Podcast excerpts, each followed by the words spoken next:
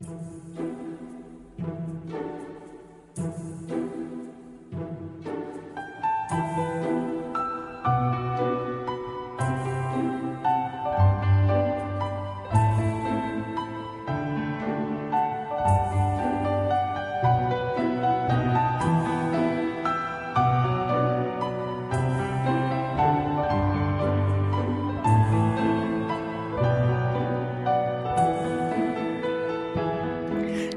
欢迎收听本期的《漫谈日本》，我是川。那今天呢，给大家讲的这个内容呢，是一个呃，大多数人或者说啊，也不能说是大多数人嘛，就是很呃，有一些人是没有听说过这个词，或者说不了解这个词的。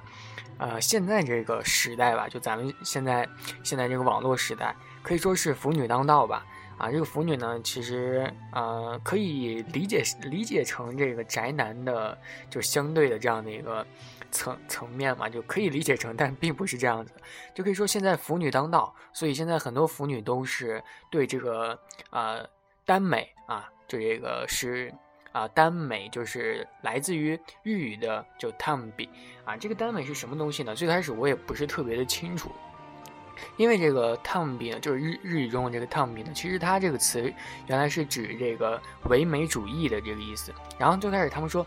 呃，耽美或者他们比的时候，我说，哎，这这个词跟腐女有什么关系呢？腐女可能他们接触的是更加腐一腐一层面的这样的一个东西，跟这个唯美可能是稍微有一点挂不上钩的，啊，如果有腐女的话，千万不要说我，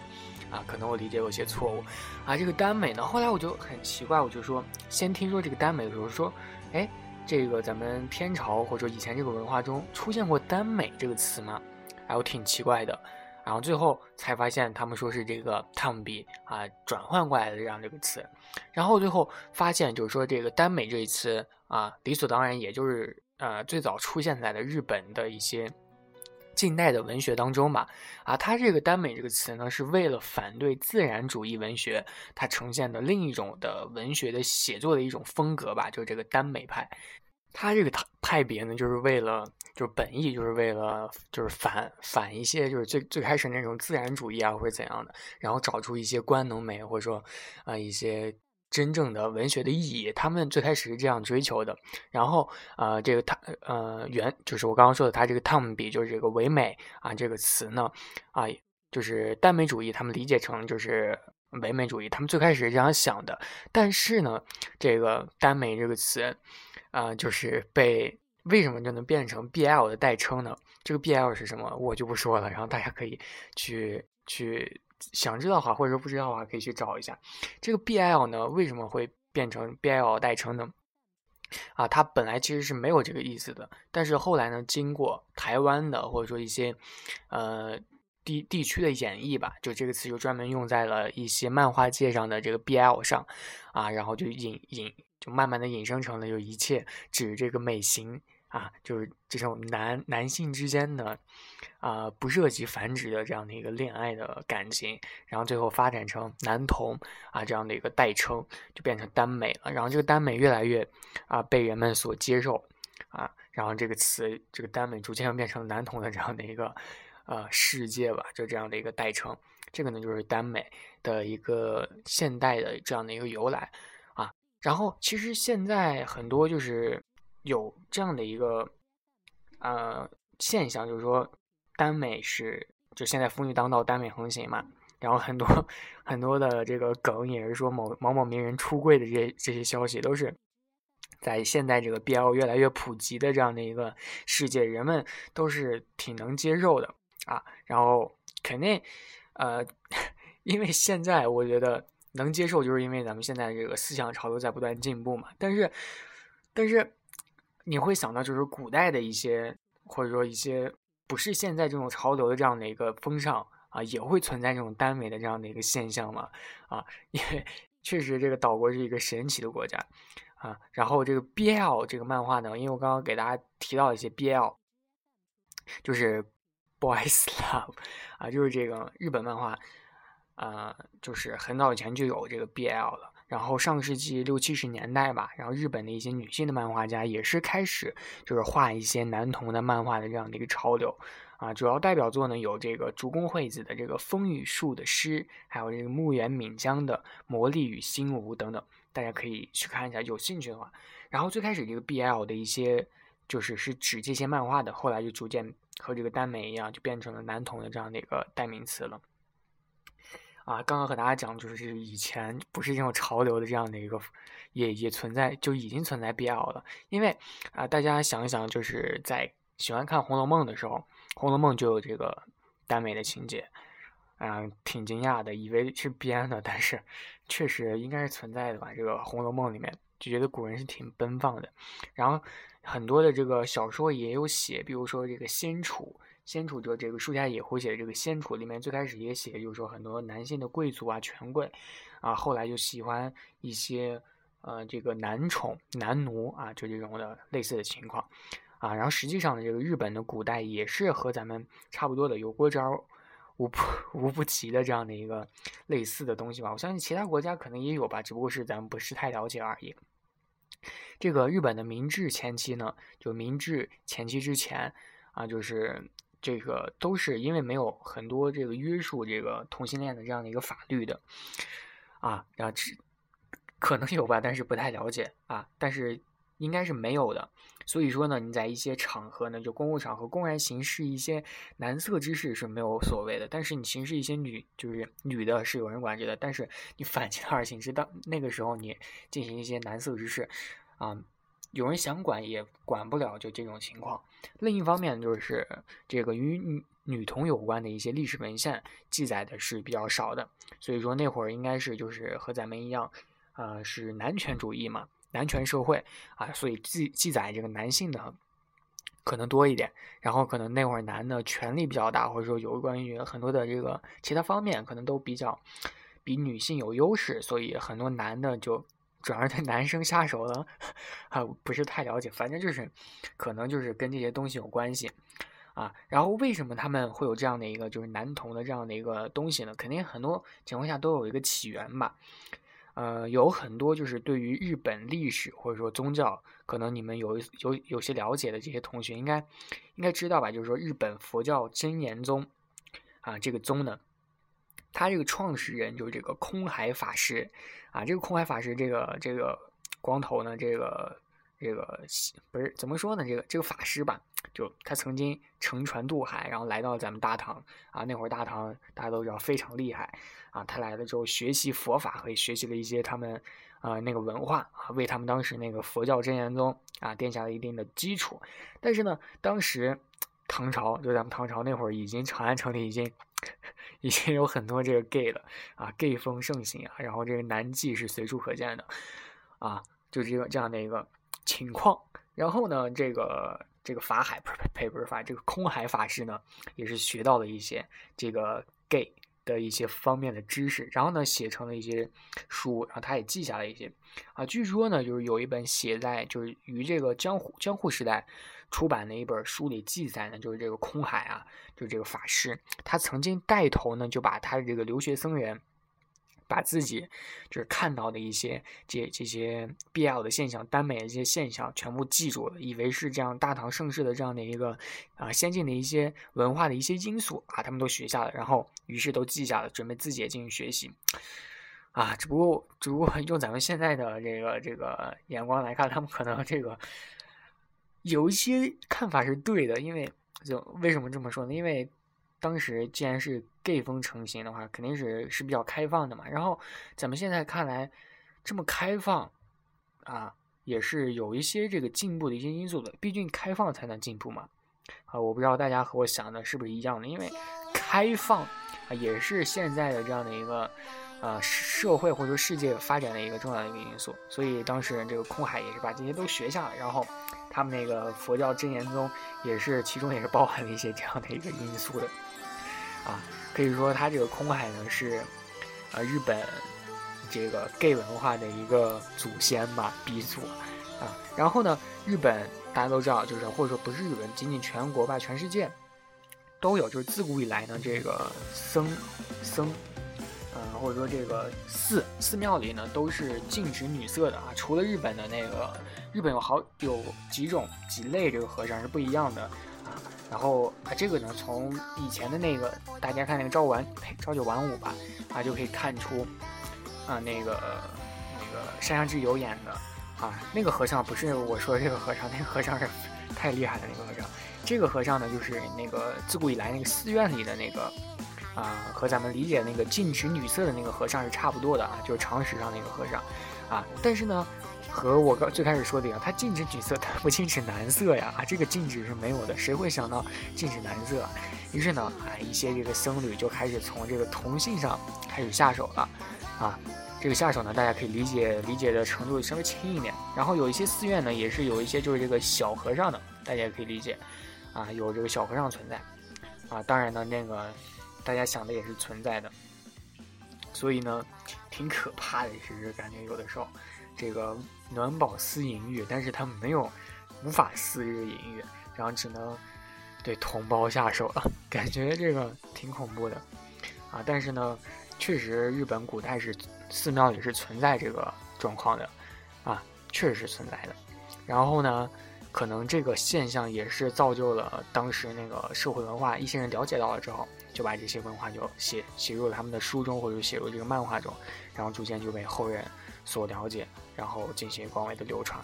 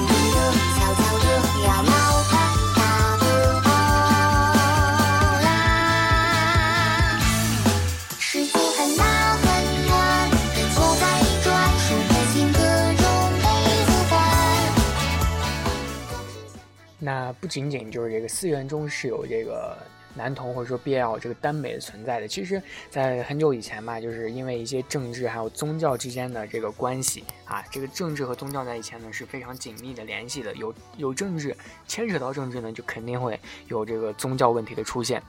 然后呢，这个僧侣间男色盛行嘛，然后肯定逐渐就影响了这个政治层面上的一些人，哎，也就是这个贵族阶层。于是呢，就是我最开始说的一样，就是贵族阶层呢就逐渐开始养这个男妓或者说男宠这样的事儿。啊，在日本平安时期的这个贵族贵族中呢，就大多数这个贵族是双性恋的，啊，然后呢有男妓有女妓啊，并不是大家想的就是很多。就是单纯的是喜欢男生，这个人是比较少的啊，一般是双性恋。然后呢，古时候啊，这个日本天皇退位后哈，然后继续当这个太上皇赵元正。然后呢，这个院正，呃，这个接触是比较密切的嘛，也就是说，这个为了这个太上皇宠爱的近臣，几乎都是从这个寺院和这个朝廷里的这个男童里提拔上来的啊。为什么是男童呢？你懂得啊。其中呢，有一位就是这个被宠幸的一个男童。就是这个藤原赖长啊，这个人啊，后来就将他的所见所闻啊，就在朝廷里的所见所闻啊，然后这个全部记载了一本叫《台记》的一本书上啊，大家有兴趣的话可以去搜一下，当然呢，可能搜不到的啊。那之后呢，就是这个平安时代之后呢，镰仓幕府成立了嘛，然后日本就进入了这个武，就这个武士道啊，武士家族的这个社会时代。然后呢，统治日本就不再是这个贵族了啊，就变成这个将军和这个武士啊这样的一个存在了。但是呢，你可以想到，这这个武士可能更帅嘛，更帅。然后这个男童的这个风潮是没有没没有减缓的。然后逐渐呢，在这个武士武士社会当中呢，啊，这个武士门第出身的人呢，就是不太喜欢女人了啊。然后就就喜欢男人了，啊，他们当时因为这个男尊女卑嘛，就是可以说啊，这个男色，你看着看着觉得比女的更美了啊。当然，我 现在的人不是这样觉得，啊，可能觉得有点奇怪吧。但是当时是这样觉得的，啊，很多这个年长的武士就就觉得这个很多这个年轻的这个武士哇好帅，然后就开始宠爱他们，然后也是开始支持他们练武习武。然后这些年少的这些武士呢。因为受到了这个宠爱嘛，然后也是受到了一些保护，啊，于是呢，也对这个年长武士的一些，呃，这些行为感到感到敬佩吧，然后逐渐他们就相爱了，也也不是吧，反正就是这样，感觉就非常正常不过的一个事情。然后呢，逐渐又又发展发展发展到进入了这个战国时代，啊，战国时代呢，就是有武士的这个地方呢，也是就是。很多地方的这种武士吧，也是开始受到了影响啊。据说呢，啊，在史上就是留名的一些武将中有九成有过这个男色的个这个经历，哈。就比如说这个织田信长，啊，他他他是有的，呃，好像是和这个前田利家还有这个森兰丸是有过男童的历史的。德川家康的话是和这个锦衣执政，啊，伊达正宗的话是这个片仓小十郎啊，很多很多的数不胜数，反正大家。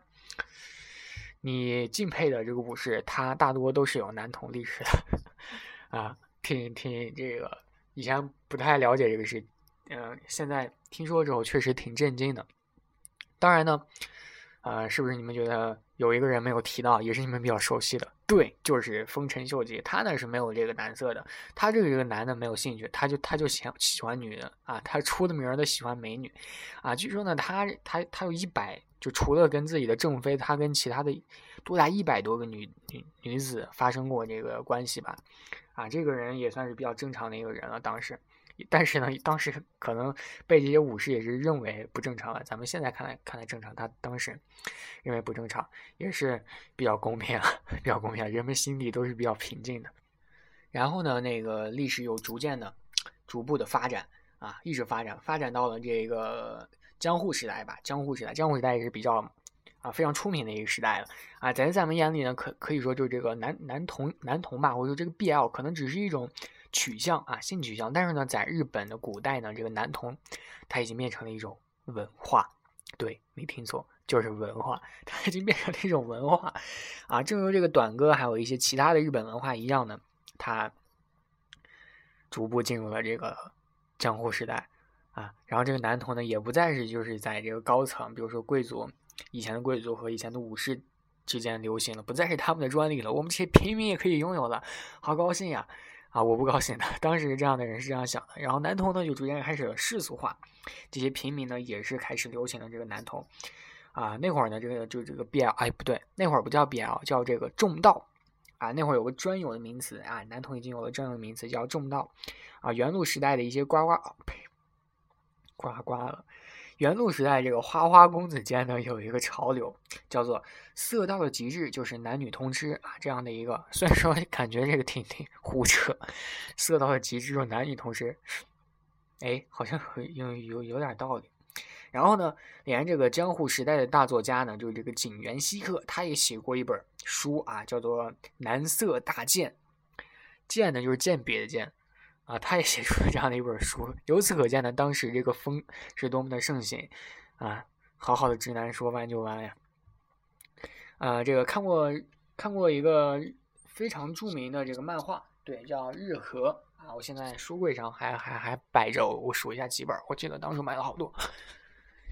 一二三四五六七八九十十一十二，对我买了十二本《日和》高校漫画《日和》啊，非常好看。然后里面有一个这个作家叫做这个芭蕉，然后芭蕉也是非常著名的一个漫呃这个这个作家，就这个原型是松野芭蕉嘛，就是呃江户时期的啊一个诗人啊，就类似于咱们唐就是李白啊这种非常牛逼的啊，非常酷的一个诗人啊，松尾芭蕉啊。尽管呢，这个漫画中啊，或者说这个动画中啊，他这个芭蕉是不搞基的，和他那个徒弟。但是现实生活中呢，据说他是很喜欢男色的，非常出名，喜欢男色的啊，这个挺震惊的。但是那个时代喜欢男色就是这么的正常。然后呢，这个江户时代这个重道呢，他不但有了自己的这样的一个名称，就重道这样的一个名称，他还逐渐演变出了自己的一个规则。这个什么规则呢？太太可太可笑了！竟有的规则。他这个规则就是，如果被对方质疑自己的爱，就是我爱你，然后他说你不爱我，我不信啊，这样的一个就是质疑被质疑的话，你就必须以自残的手段表示自己的爱。就是你 如果和另一个男的表示自己的爱意的话，你跟他说我爱你，你相信吗？然后对面人说我不信，这么敷衍。然后就前一个说爱他的那个人就必须为自己的行为付出代价，就比如说。在那个自己心爱的人面前拿小刀刺入自己的大腿，或者说割一下自己的嗯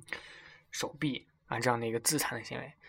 虽然说挺可笑的一个，但是感觉可怕啊，挺可怕的一个规则。唉，这种证明自己的爱的手段呢，被称作心中力啊，这手段太太过简简单粗暴了。好像据说是被闹出了人命的，然后后来这个幕府就不得不颁发了这个重道的一个禁令，就不再让，哎，不再让这个了。对，怎么感觉有点小悲伤呢？可能有些人会问吧，就是说，嗯，在以前的时候，在在战战国时期的时候，啊，那个不是已经有基督教了嘛？然后基督教难道会同意男男吗？啊，对，尽管战国时期这个基督教就已经传入了日本，但是那个影响是不会太大的啊。然后这个明治时期的时候，日本才开始这个举国西化的这个基督教思想才开始逐步的啊深入人心啊，在那个时候才才开始的，所以大家不要奇怪，就是以前为什么还会有男男的这样的一个存在啊？因为就是这个罗马基督教会的这个规定呢，就是同性恋是违背自然法则的，不能啊是有罪的。于是呢，日本人就开始逐渐的排斥起这个男男色文化了。由此可见呢，这个信仰。啊，是可以改变很多的，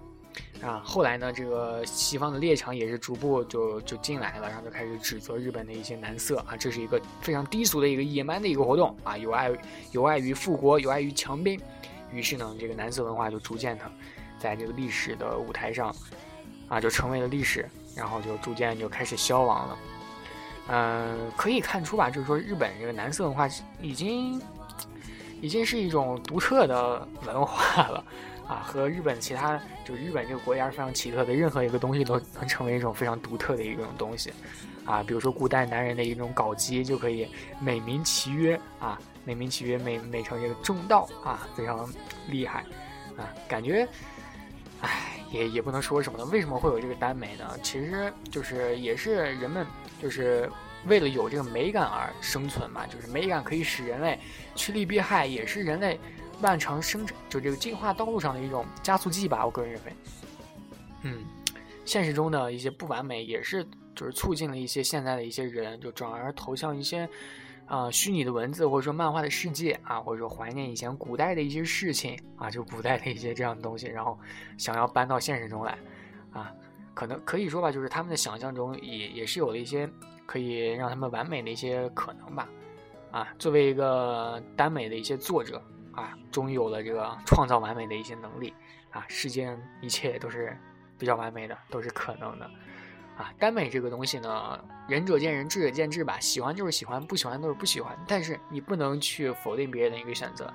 啊！个人是这么认为的，耽美是可以存在于咱们现在这个社会的。如果身边有喜欢耽美的话，大家请不要去排斥它，因为这个事情非常的正常。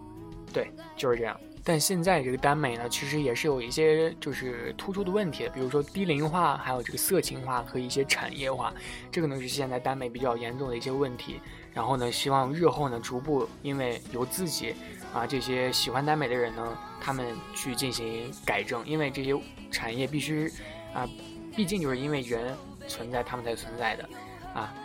哎，这让我不禁觉得，就是说现在的这个 BL 或者宅男或者腐女，可能在将来的某某些日子，也可能变成一种文化了，